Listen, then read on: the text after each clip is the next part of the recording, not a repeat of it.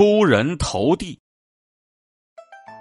这个典故呢，最早出自于北宋文学家欧阳修所著的《于梅圣于书》，其中呢相关的原文是：“老夫当毕禄，放他出一头地也。”苏轼呢，字子瞻，是梅州梅山县人。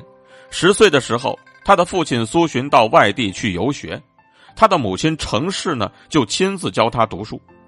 每当苏轼听到了古今兴衰成败的历史，都能够道出其概要。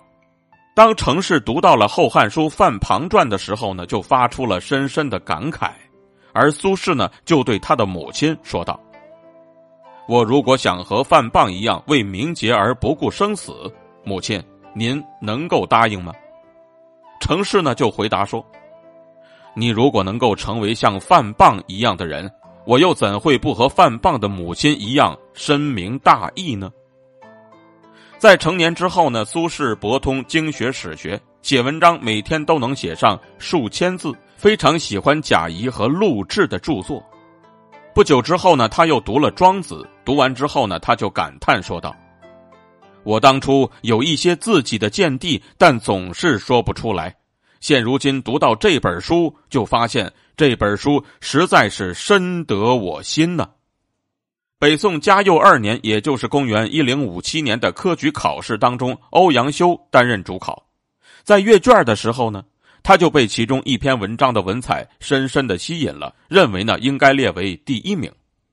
他就把文章传给同僚们去观看，大家呢全都是赞赏不已。不过呢，欧阳修就觉得这份考卷很像是他的学生曾巩的。为了避嫌呢，就把这份试卷定为了第二名，也就是榜眼。等到放榜之后，按照礼节呢，考中的学生要去拜谢主考官。不曾想呢，以第二名身份来的并不是曾巩，而是年纪轻轻的苏轼。欧阳修这才知道闹误会了。欧阳修呢，很是欣赏苏轼，他在给朋友写信的时候呢，就专门提到了。读苏轼的文章，不禁让我汗颜呢，实在是痛快，所以我应该给苏轼让路，让他高出我一头。而正所谓适者生存，物竞天择，这是大自然永恒不变的真理。在人类社会当中，这个道理呢，我们也应该去信奉。所以呢，每个人都应该努力让自己变成一个有能力的人。曾经呢，岳飞的母亲在他儿子背上刺上了“精忠报国”这四个大字，就是让他儿子意识到为前途而努力拼搏。其实呢，我们每个人身边的那些人都希望我们能够出人头地。与此同时呢，我们每个人也都是有梦想的。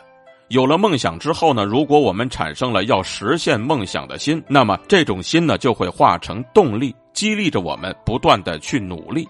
最终呢，也就能够成功的干出一番事业来。